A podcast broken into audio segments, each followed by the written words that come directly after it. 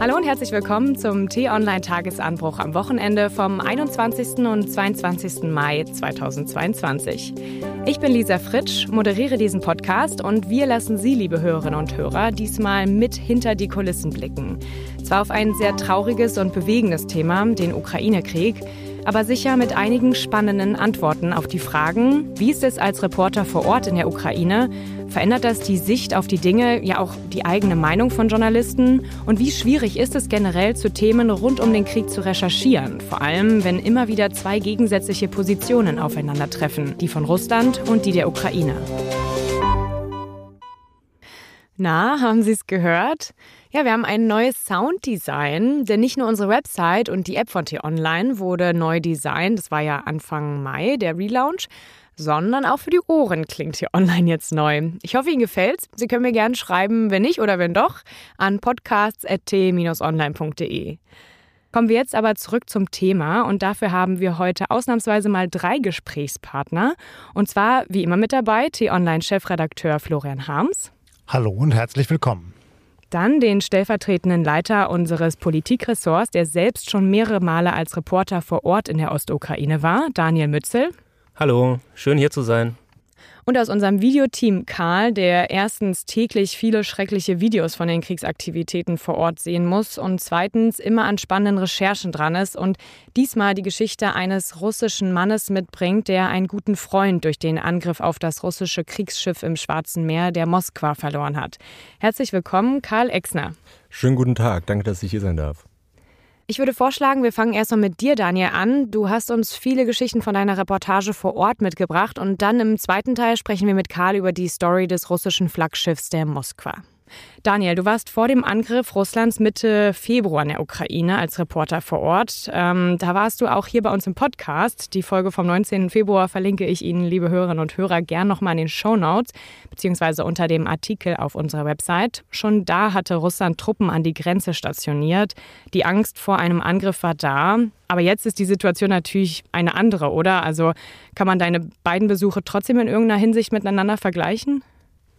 In einer gewissen Hinsicht ähm, würde ich einen Vergleich ziehen, auch wenn die Situationen natürlich sehr unterschiedlich waren. Und zwar, als ich im Osten der Ukraine im Februar, Anfang Februar war, also vor der Invasion, hatte ich die Beobachtung gemacht, dass viele Menschen, die sehr nah an der Front leben, nicht mit diesem Krieg gerechnet haben. Es gab eine Art Gelassenheit dort bei den Menschen, mit denen ich gesprochen habe, selbst in Avdivka, also einer Stadt, die sehr nahe an Donetsk dran ist, an der Hauptstadt der einer der beiden selbsternannten Separatistengebiete. Also selbst dort waren die Leute, die seit acht Jahren Beschuss erleben, der Meinung, es wird nichts passieren. In Kiew eher waren die Leute der Ansicht, Putin wird losschlagen.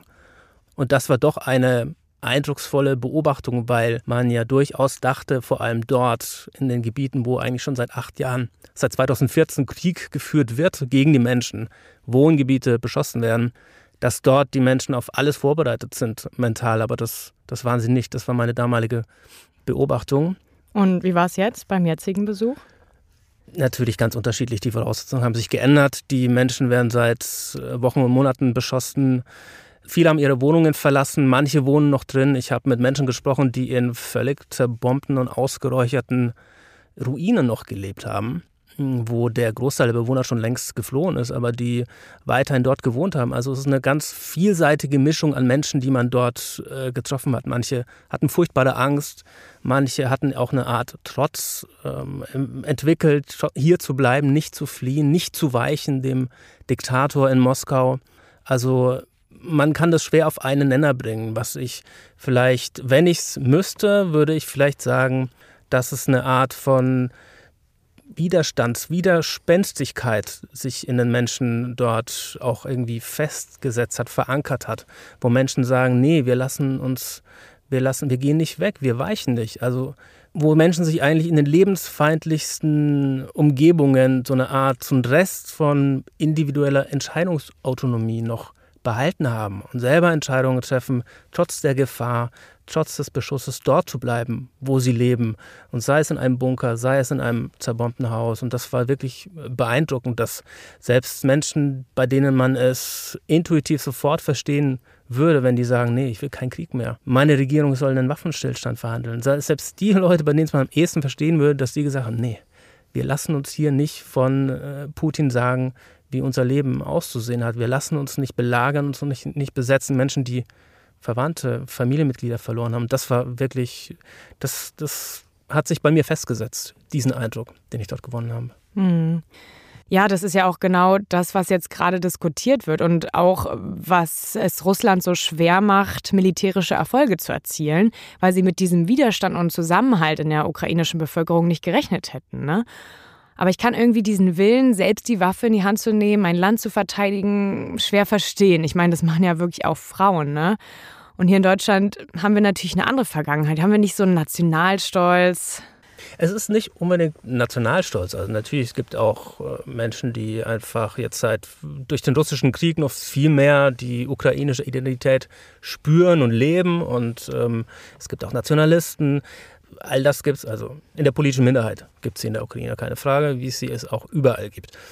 Ich würde eher sagen, dass es was mit den ja, individuellen Erfahrungen der Menschen zu tun hat, dass sie nicht ähm, sich von einem Kriegstreiber sagen lassen wollen, wie sie zu leben haben und wo sie zu leben haben. Und das Leid, der Schmerz, den sie, den sie sehen tagtäglich, den sie selber erleben, oder wenn sie über Städte wie Mariupol lesen, über Cherson oder die grausamen Kriegsverbrechen in der Region Kiew, das macht was mit den Menschen. Das führt eben auch zu so einem, ja, man könnte fast sagen, ähm, irrationalen Trotz, weil ja, man könnte argumentieren, das sei rational.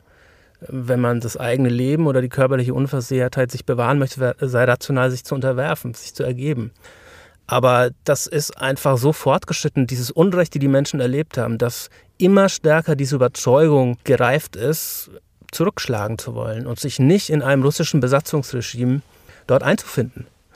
Und das macht es, so wie du schon gesagt hast, so, so schwierig auch für russische Soldaten, für die russische Armee, wenn sie mal einen Ort aus ihrer Sicht befreit haben von den bösen Nazis in der Ukraine, von den angeblichen, da ein stabiles Besatzungsregime aufrechtzuerhalten. Weil für ein stabiles Besatzungsregime braucht man nicht nur eine Marionettenregierung, sondern man braucht auch eine Bevölkerung, die einigermaßen entweder aus Angst oder sogar als aus Teilsympathie die Besatzer arbeiten lässt, operieren lässt. Und das ist in der Ukraine einfach super schwierig. Man sieht es in Mariupol, mit welchen grausamen Methoden es nur geschafft wird, diese Leute zu, die, die Menschen, die Bewohner zu disziplinieren. Es werden Filtrationslager geschaffen, um Menschen zu trennen und um Menschen äh, ja, die Freiheit zu rauben. Es wird, ähm, es werden Kriegsverbrechen begangen, es wird Terror verbreitet. Also nur mit solchen Mitteln, auch nur so schaffen sie es teilweise, eine Herrschaft in der Ukraine aufrechtzuerhalten, weil die, die Skepsis, die Kritik, die, ja, der Hass auch teilweise gegen diese russische, gegen das russische Vorgehen in der Ukraine ist einfach sitzt, sitzt so tief. Die Ukrainer haben das jetzt seit mehr als acht Jahren erlebt und jedes Versprechen aus Moskau, dem ist nicht, sie wissen, dem ist nicht zu trauen. Ja, du hast gerade angesprochen mit den Filtrationslagern, da kann man sich ja auch äh, schwierig was drunter vorstellen. Hast du denn auf deiner, bei deiner Reportage vor Ort da mehr rausfinden können? Man kommt derzeit nicht nach Mariupol rein. Das ist eine Stadt, die von den Russen kontrolliert ist und auch die Gebiete drumherum sind kontrolliert. Was man weiß, ist das, was ukrainische Behörden teilweise eben an Informationen rausgegeben haben, teilweise auch was man über Satellitenbilder zum Beispiel weiß, nämlich äh, Massengräber sollen in der Nähe von Mariupol geschaffen worden sein. Ich habe mit dem Bürgermeister von Mariupol, äh, Vadim Boychenko, gesprochen und der hat von mehreren Filtrationslagern gesprochen, insgesamt vier. Das war der Stand vor circa von vor einer Woche. In einem Lager zum Beispiel werden Zertifikate ausgegeben für Leute, die nach einer eingehenden Prüfung als ja, irgendwie okay, harmlos, ungefährlich eingestuft werden. Die dürfen zurück in die Stadt gehen, kriegen dann ein Zertifikat. Andere dürfen die Stadt verlassen. Leute, die aber für die Regierung, für die Stadt, für Behörden gearbeitet haben, die kommen in ein Extralager. Das ist eine ähm, Art von Haftanstalt. Da findet auch Folter statt. Es gibt ein anderes Lager, so sagte er, das ein Lager für Mitarbeiter von Versorgungsunternehmen, also die vorher von, für Versorgungsunternehmen, für Wasser, Energie und so weiter gearbeitet haben. Die sind dazu abgestellt, kaputte Häuser, Ruinen sauber zu machen. Also im Grunde das, was die russische Armee an Zerstörungen angerichtet hat in der Stadt, müssen diese Menschen dann aufräumen, inklusive natürlich auch die Leichen wegräumen. und damit auch die Spuren von Kriegsverbrechen wegzuwischen. In einem anderen Lager werden nur junge Männer gesammelt. Da sagte der Bürgermeister, er weiß nicht, was mit diesen 2000 Männern, was Putin vorhat mit denen. Es ist nicht klar. Jetzt gab es ja kürzlich auch die Meldung, dass möglicherweise der Tschetschenenführer Ramsan Kadyrov die Kontrolle über die Stadt erhalten soll. Was natürlich nochmal weiter eine sehr dramatische Entwicklung für die Stadt bedeuten könnte. Denn wir kennen die Kriegsverbrechen von Kadyrov. Wir wissen, wie brutal, wie grausam seine Truppen gegen Menschen in der Ukraine, auch in oder im Tschetschenienkrieg vorgegangen sind. Das bedeutet, das ist nochmal eine ja, verschärfte Situation für Mariupol. Aber lass uns doch nochmal kurz zurückgehen, um mal den Hörern vielleicht zu veranschaulichen, wie so eine Recherche vor Ort abläuft. Wie hast du das organisiert? Gibt es da irgendwie einen Mittelsmann oder hast du erst vor Ort alles organisiert? Ausländische Journalisten arbeiten in der Ukraine meistens mit lokalen Kräften, mit Fixern oder Stringern. Also das sind oft auch selber Journalisten oder Leute, die gut organisieren können. Die helfen einem dabei, Interviews zu arrangieren, Drähte zu legen, Zugänge zu bekommen zu Leuten. Mit denen bespricht man dann die Geschichten, die man plant, die man vorhat. Und so kommt es dann von einem Telefonat zum nächsten. Und in diesem sehr dichten Netz an Informationen und möglichen Spuren und Geschichten entwickelt man dann einfach die, ja, die Idee für die eigene Geschichte und ähm, arbeitet dann mit diesem Fixer zusammen daran, der auch gleichzeitig Übersetzer ist, der ist auch Fahrer. Oder man hat einen Fotografen von vor Ort, der dann auch wiederum Leute kennt. Ich hatte einen Fotografen vom Kiew Independent, dieser englischsprachigen Zeitung ähm, aus der Ukraine. Der hat auch viele Leute gekannt und so geht man eigentlich tagtäglich schrittweise voran und guckt, welche Möglichkeiten sich auftun, weil für manche Geschichten muss man auch Zeit mitnehmen um Militär zu besuchen zum Beispiel. Da gibt es auch teilweise sehr bürokratische Mechanismen oder man kriegt dann mal doch eine Nummer von jemandem, der dann ein gutes Wort für einen einlegt. Und welche Vorsichtsmaßnahmen hast du so getroffen? Schutzausrüstung, also ein Helm, Stahlhelm und eine schutzsichere Weste.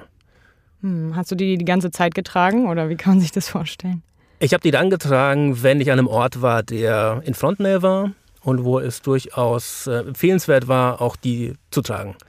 Ich möchte auch gleich dazu sagen, es gibt viele Menschen, die noch in Frontnähe gelebt haben und die keinerlei Schutzausrüstung hatten. Also ganz normale Menschen, die noch in ihren Häusern wohnen, die schauen einen manchmal auch ein bisschen krumm an, wenn man da so in voller Montur da ankommt und sie interviewt. Ging es dir da auch so, Daniel, dass man sich dann ein bisschen komisch vorkommen kann? Ich frage deshalb, ich habe das mal erlebt im Südsudan. da war ich in den Hungergebieten unterwegs und weil dort die Sicherheitslage auch sehr prekär ist, trug ich da eben auch so eine schutzsichere Weste und einen Stahlhelm. Und ich kam mir ein bisschen vor wie ein Alien ja, unter den Leuten dort, die zum Teil nackt rumliefen.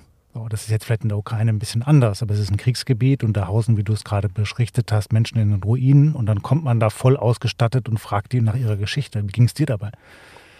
Ich kam mir auch ein bisschen doof vor, muss ich ganz ehrlich sagen aber ich habe das Gefühl ignoriert, weil ich wollte auf Nummer sicher gehen mhm. und who cares. Ja, ist auch richtig so. Und wie nah warst du an der Grenze? Also was war das nächste, dass du an der Front dort warst? Das war in Kharkiv, ähm, einer Millionenstadt in der Ostukraine. Da gibt es einen Bezirk, der heißt Saltivka, der hat unter heftigem Beschuss über Wochen lang gelitten. Und ich war an dem Tag da, wo es einen, äh, ja, wo es eine entscheidende Schlacht gegeben hat, und zwar um ein Dorf nördlich von Kharkiv, Zirkoni heißt das. Das war deswegen so wichtig, weil ähm, von diesem Dorf aus Wochen russische Artillerie auf die Stadt geschossen hat und auch auf die umliegenden Dörfer. Also dieses Dorf lag noch in der Reichweite von russischer Artillerie. Man sagt ja so 20 bis 25 Kilometer kann russische Artillerie schießen, Haubitzen, gezogene Geschütze, je nachdem. Und an diesem Tag war ich in diesem Bezirk Saltivka und wir haben das im Hintergrund gehört, wie ständig Raketen geschossen wurden, also Grad-Raketen von einem Raketenlauncher. Das geht ja dann immer so im Halbsekundentakt, wird dann eine nach dem anderen abgefeuert. Das heißt, man hört, welche Waffe gerade abgeschossen wird. Artilleriebeschuss ist dann eher so, eine, so ein einmaliger, dunkler, heftiger Sound. Für uns war auch beeindruckend, wie die Leute dort mit diesem permanenten Beschuss auch psychisch klarkommen. Vielleicht muss man das einfach auch mal gehört haben, um zu verstehen, wie das Leute terrorisiert. Es ist eine, ein konstantes Grollen im Hintergrund. Es ist ein Gefühl des Ausgeliefertseins, das man hat, weil das so dunkel und mächtig aus dem Hintergrund grollt und donnert und man weiß im Grunde, man könnte es auch, man könnte auch jederzeit erwischt werden. Und ich habe einen jungen Mann getroffen, einen 24-jährigen Bogdan hieß der, der erträgt es nur mit Alkohol. Er sagt, seine Dosis ist 0,05, also im Grunde ein, zwei Schnäpse. Und nur dann erträgt er diesen ständigen Arteriesound. Sonst hat er Angst, er verkriecht sich, geht in den Keller. Und nur mit ein bisschen Alkohol kommt er damit klar. Und wenn du das jetzt so vergleichst ähm, vor deiner Reise, dass du hier aus dem Berliner Newsroom die deutsche Debatte irgendwie um dich herum, manchmal so Dinge, die, wenn du jetzt so erzählst, vielleicht eher unwichtig ähm, klingen. Wie war es dann für dich in der Ukraine dort anzukommen? Es erscheint etwas aus der Welt, wenn deutsche, prominente deutsche Denker die ukrainische Regierung dazu auffordern, im Grunde ja, sich zu ergeben, eine Art von Kapitulation zu unterschreiben. Sie sagen das nicht so explizit, aber es äh, führt eben dorthin. Jetzt sprichst es, du von dem offenen Brief der Intellektuellen von der Emma-Herausgeberin Alice Schwarzer. Alice Schwarzer, ne? ja, genau. Nochmal kurz als Hintergrund. Genau. Und ähm, das scheint, erscheint eben sehr unrealistisch, weil A, wenn man die Ukrainer fragt, zumindest die, die ich getroffen habe, und ich habe eine ganze Reihe getroffen und da waren sehr unterschiedliche Menschen dabei, dass dieser Trotz, von dem ich vorhin gesprochen habe, den Menschen kommt überhaupt nicht in den Sinn, aufzugeben oder sich zu ergeben. Das Gefühl ist eben, das vorherrscht, ist das, sich wehren zu wollen und eben dieses Unrecht nicht gewähren zu lassen, das ihnen durch Putin und durch die russische Armee auferlegt wird. Und die Menschen kommen nicht im Traum auf den Gedanken aufzugeben, selbst die, die wirklich alles verloren haben. Und es wirkt sehr absurd. Fernab vom Geschehen wirkt diese Debatte um Forderung, den Ukrainern nicht die Verteidigungswaffen zu geben, die sie benötigen. Und vor allem nochmal vielleicht ein, ein, ein, besonderer Aspekt dieser Absurdität, wie ich finde, war eben die ukrainische Gegenoffensive, die stattgefunden hat, als ich dort war in Kharkiv. Die war nördlich und nordöstlich von Kharkiv. Die findet jetzt immer noch statt. Und da haben ukrainische Truppen gezeigt, dass sie es schaffen können, die russische Armee zurückzudrängen. Die sind mittlerweile fast bis an der russischen Grenze. Und das Argument war ja immer das, zu sagen, die russische Armee ist eigentlich unschlagbar für die Ukraine. Die zweitmächtigste Armee der Welt oder die fünftmächtigste. Und mit konventionellen Mitteln kann so eine Armee, die ja zugleich auch Nuklearmacht ist, nicht geschlagen werden. Und das Gegenteil ist gerade der Fall. Das Gegenteil sehen wir gerade. Es finden äh, noch weitere Gegenoffensiven statt, äh, um Cherson herum, um Saporischia, aber die erfolgreichste ist die um Kharkiv herum. Und ich habe mit Soldaten dort gesprochen, die haben mir gesagt, die haben auch westliche Waffen verwendet, zum Beispiel ein deutsches Maschinengewehr, britische Waffen.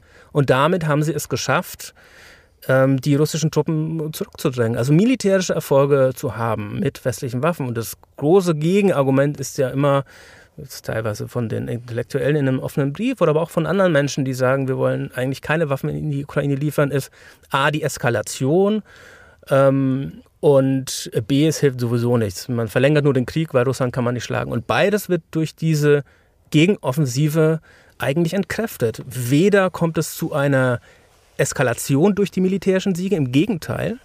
Ja, Russland muss jetzt gucken, auf welcher Front kann sie überhaupt noch Gewinne erzielen. Es müssen jetzt Truppenteile, Truppenstärken verteilt werden auf andere Fronten, weil Putin sich anstatt sich irgendwie in die Ecke gedrängt zu fühlen, jetzt gucken muss, wie er seine Armee noch organisiert. Also führt eher zu Problemen und zu einer Schwächung. Ähm, und zum anderen beweist es, dass die Ukraine mit konventionellen militärischen Mitteln tatsächlich Erfolge haben kann. Und zwar dann, wenn sie die richtigen Verteidigungswaffen vom Westen geliefert bekommt.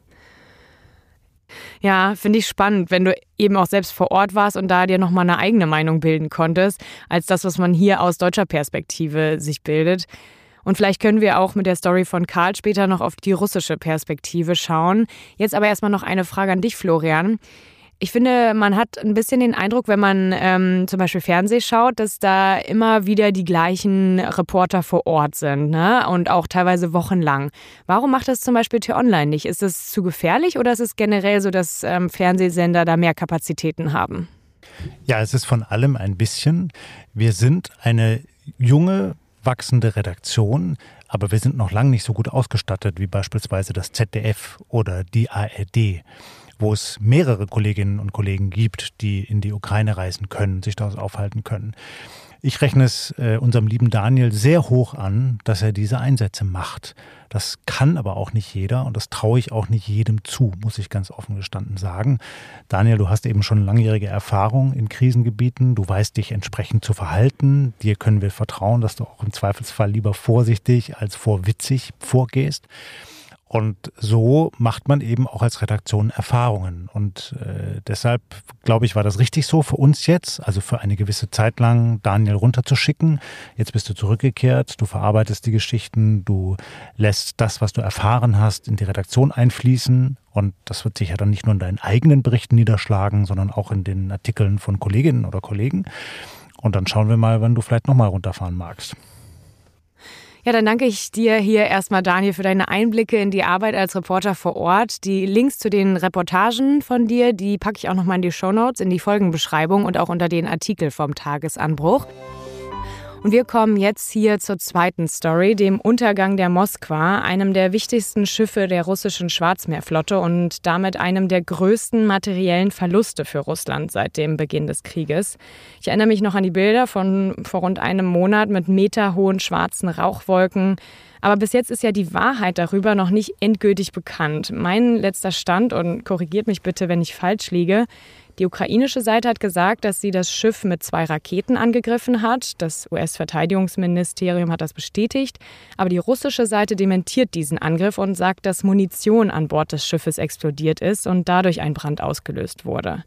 Vermutet wird, dass dadurch mehrere Dutzend Soldaten an Bord gestorben sind, aber das russische Verteidigungsministerium sprach von nur einem Toten und knapp 30 Vermissten.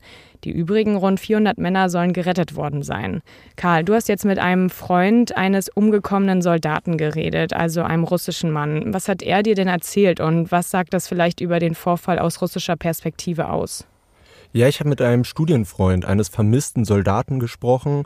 Die beiden haben zusammen in St. Petersburg studiert. Und ich glaube, das Interessanteste war für mich, dass in Russland es scheinbar gar kein großes Thema ist, dass dieses große Flaggschiff, was ja auch eine gewisse Propagandawirkung in den vergangenen Jahrzehnten hatte, gar nicht große mediale öffentliche Beachtung äh, findet. Im Gegensatz zu uns im westlichen Ausland, wo es ja durchaus so ist, dass das immer wieder Thema ist. Mhm. Und jetzt nochmal zur Recherche genau. Also die Moskwa ist ja jetzt vor über einem Monat untergegangen. Warum hat es jetzt so lange gedauert und wie lief das alles ab? Wie so oft bei Recherchen hat das angefangen mit einer Agenturmeldung. Das war eine Agenturmeldung der AFP, die mein Ressortleiter mir zugeschickt hatte, mit der Bitte, da noch einmal nachzugehen. Was sagen denn die Angehörigen der Matrosen? In Russland hat das ja eine lange Tradition, dass sich Soldatenmütter beispielsweise engagieren und auf das Schicksal ihrer Söhne aufmerksam machen. Und sowas auch bei der Moskwa. Da hat sich insbesondere ein Vater herausgetan, der auf VK, das ist vergleichbar mit dem russischen Facebook, ähm, der seinen Sohn immer wieder gesucht hat und den Kreml gebeten hat, findet doch bitte meinen Sohn. Und das war der erste Ansatzpunkt und wir haben dann erstmal zusammengetragen, wer denn überhaupt vermisst wird. Dann haben wir versucht, die Angehörigen zu kontaktieren, leider sehr erfolglos, weil wie wir kurz vor der Veröffentlichung erfahren haben, findet wohl eine Suchaktion statt des Kremls. Und deswegen wollten sie nicht mehr mit uns sprechen. Und wir haben es dann aber geschafft, diesen Studienfreund zu finden über ein Foto, wo wir ihn identifizieren konnten. Mhm, wow. Und ähm, was hat er noch so über seinen Freund erzählt? Mein Eindruck war, was er über seinen Freund erzählt hat, dass das ein, ja, ein sehr klassischer Student war, wie man ihn sich vorgestellt hat. Er hat beispielsweise erzählt, dass sie haben ja vor dem Krieg studiert. Der Matrose ähm, ist im Dezember eingezogen worden. Also er war an Krieg noch gar nicht zu denken. Und dass für sie zum Beispiel Politik gar kein großes Thema war, wie das halt so oft bei Studierenden ist oder bei jungen Menschen, ähm, dass sie sich nicht unbedingt super politisch engagieren und dass die ganz andere Probleme hatten. Unser Protagonist, mit dem wir reden konnten, sagt dann auch irgendwie einen beeindruckenden Satz für mich, wir hatten genug. Für uns gab es keine Politik. Äh, sie wohnen halt in einem westlich geprägten St. Petersburg und machen sich ganz andere Gedanken. Beispielsweise, wenn man auf die VK-Seite des vermissten Soldaten geht oder auf den Instagram-Account, dann sieht man Bilder einer Europareise. Also diese Leute hatten ganz andere Probleme, die haben nicht an Krieg gedacht. Ich glaube, das war ein ganz normaler junger Mann, der gerade mit seinem Leben starten wollte. Ja, und vor allen Dingen wollte Putin, also hat Putin doch zum Anfang des Krieges gesagt, dass er keine jungen Wehrpflichtigen in den Krieg einziehen will, oder? Das stimmt. Er hat auch, als der Krieg begonnen hat und die ersten Berichte kamen, hat er gesagt, nein, wir wollen keine Wehrpflichtigen in der Ukraine einsetzen und sogar angekündigt, die Verantwortlichen zu bestrafen. Aber wir wissen, das ist eine Lüge. Wir haben heute noch Berichte darüber, dass Wehrpflichtige eingesetzt werden und die Moskwa ist da kein Einzelfall. Ja, und das ist eben ein Beispiel dafür, wie dieses Regime im Kreml nicht nur den Westen belügt, sondern auch die eigene Bevölkerung systematisch belügt. Und das stellt uns Beobachter ja schon immer wieder vor ein Rätsel. Äh, warum begehren die Menschen dagegen nicht auf? Warum lassen die das mit sich machen? Warum fragen die nicht nach, was mit ihren Brüdern, Söhnen, Vätern passiert? Und alle Erkläransätze gehen eigentlich in die Richtung, dass sich Russland eben wirklich inzwischen in ein totalitäres Regime gewandelt hat, in dem sämtliche öffentliche Berichterstattung strikt kontrolliert wird durch den Kreml und vorbestimmt wird. Und dass sich die allermeisten Menschen eben auch gar nicht mehr trauen, nachzufragen. Ja, also nicht nur nicht trauen, etwas zu sagen, sondern auch nicht trauen, nachzufragen. Das ist ja nochmal eine weitere Eskalationsstufe. Besonders interessant, wenn ich da einhaken darf, fand ich, unser Protagonist hat uns erzählt, wie er sich informiert. Und da hat er beispielsweise Medusa, das ist eine unabhängige russische Nachrichtenagentur, die, ich glaube, aus Lettland agiert. Äh, er konsumiert beispielsweise Medusa oder CNN, also durchaus unabhängige Medien, dass das einmal erstmal möglich ist. Und was ich auch sehr interessant finde im Zusammenhang der Wehrpflichtigen ist, dass wir aktuell ja keinen Sturm auf diese Einberufungsbüros erleben. Also die Leute haben eigentlich gar keine Lust, Wehrdienst zu leisten, ähm, aber dass gar kein kritisches Hinterfragen in Russland beobachtbar stattfindet. Also vielleicht ein letzter Punkt. Die Armee hat keinen guten Stand in Russland. Wir haben Berichte seit Jahrzehnten über Misshandlungen beispielsweise. Es gibt im Spiegel von 2006 einen Artikel darüber, wo ein Soldat so schwer misshandelt worden ist, dass seine Beine und seine Exkremente amputiert werden mussten. Also die Leute wissen das, das ist allgemein bekannt und trotzdem akzeptieren sie, dass sie beispielsweise die Wehrpflicht haben müssen. In Deutschland haben wir da eine größere Distanz, aber traditionell, wenn man an Kurt Tucholsky denkt, 1930, alle Soldaten sind Mörder in den 80ern, alle Soldaten sind potenzielle Mörder und in Russland findet ja eine kritische Distanz oder ein kritisches Hinterfragen der Armee überhaupt nicht statt. Hinzu kommt ja, dass viele der russischen Soldaten, die in der Ukraine eingesetzt werden, eben nicht aus dem Russland kommen, das wir vor Augen haben, wenn wir über Russland reden, also beispielsweise Moskau oder St. Petersburg, die Großstädte, sondern aus den Weiten Sibiriens. Also viele dieser äh, Kampfgruppen setzen sich aus Buryaten zusammen. Das ist ein Volk, das ist schon mongolischen Einflusses. Und die sind häufig, soweit man es eben weiß, wohl dann wirklich weitgehend ahnungslos in diesen Feldzug hineingezogen worden. Vielen ist auch suggeriert worden, sie würden an einer Militärübung teilnehmen, als es den Aufmarsch an der Grenze zur Ukraine gab. Und dann kam eben der Befehl einzumarschieren. Und auch das zeigt ja einmal mehr, wie zynisch und perfide dieses Regime mit seinen eigenen Bürgern umgeht. Ja, ich glaube auch, dass sich da echt so ein bisschen zwei Lager beobachten lassen. Also ich war ja auch mal in Russland und bin mit der Transsibirischen Eisenbahn gereist und habe immer noch Kontakt zu einer Freundin in Moskau und auch in St. Petersburg. Und ja, die beiden Städte sind halt eigentlich nicht vergleichbar, so was hier mit dem Rest. Ja, und zugleich, weil du das ansprichst, ich bin auch mal in Russland gewesen und was ich dort erfahren habe, selbst wenn es schon länger her ist, ist zugleich aber bei aller Skepsis gegenüber der Armee, Karl, was du berichtest, schon ein Stolz darauf, dass man eben eine starke Militärmacht ist, die den glorreichen Vaterländischen Krieg, wie der Zweite Weltkrieg in Russland heißt, gewonnen hat. Das Bewusstsein, dass man diesen Krieg gewonnen hat, ist in Russland auch noch sehr viel stärker unter der Bevölkerung, als das beispielsweise bei uns der Fall ist, die Erinnerung an die Nazizeit. Und das wird jetzt eben von dem Regime übertragen ins Heute. So, und deshalb diese Berichte, die in unseren Ohren ja absurd klingen, also dass Putin sagt, wir wollen die Nazis in der Ukraine besiegen, das klingt in den Ohren von vielen Russen gar nicht so absurd wie in unseren, ja, weil einfach diese ganze Erzählung noch sehr viel lebendiger ist. Und zugleich sieht man jetzt eben, dass die Strategie, vor allem junge Männer in den Kampf zu schicken, ja nicht aufgegangen ist. Russland hat immense Verluste. Es sind wahrscheinlich Zehntausende Soldaten schon gefallen. Und jetzt haben wir eben Berichte, dass auch ältere, erfahrenere Soldaten, aber auch Offiziersränge äh, aus Russland in die Ukraine geschickt werden. Hm. Kommen wir nochmal zum Schluss zurück, nochmal auf die Recherche vor Ort. Hast du denn noch mit anderen Menschen Kontakt gehabt, die dort ähm, durch den Untergang der Moskwa ihre Männer oder Söhne verloren haben? Ja, wir hatten mit ganz, ganz vielen Leuten Kontakt oder haben versucht auch äh, Kontakt zu vielen Angehörigen herzustellen. Die Angehörigen, äh, da gab es mehrere Reaktionen oder unterschiedliche Reaktionsarten drauf. Beispielsweise eine Frau hat uns geschrieben, sie sei noch nicht so bereit, ähm, mit uns zu sprechen, was ja menschlich zutiefst nachvollziehbar ist. Sie hat gerade die Gewissheit gehabt, dass ihr Sohn gestorben ist und sie noch nicht mal die Leiche beerdigen kann. Menschlich zutiefst nachvollziehbar. Wir hatten aber auch zum Beispiel mit einer Frau Kontakt, das ist die Tante eines vermissten Soldaten.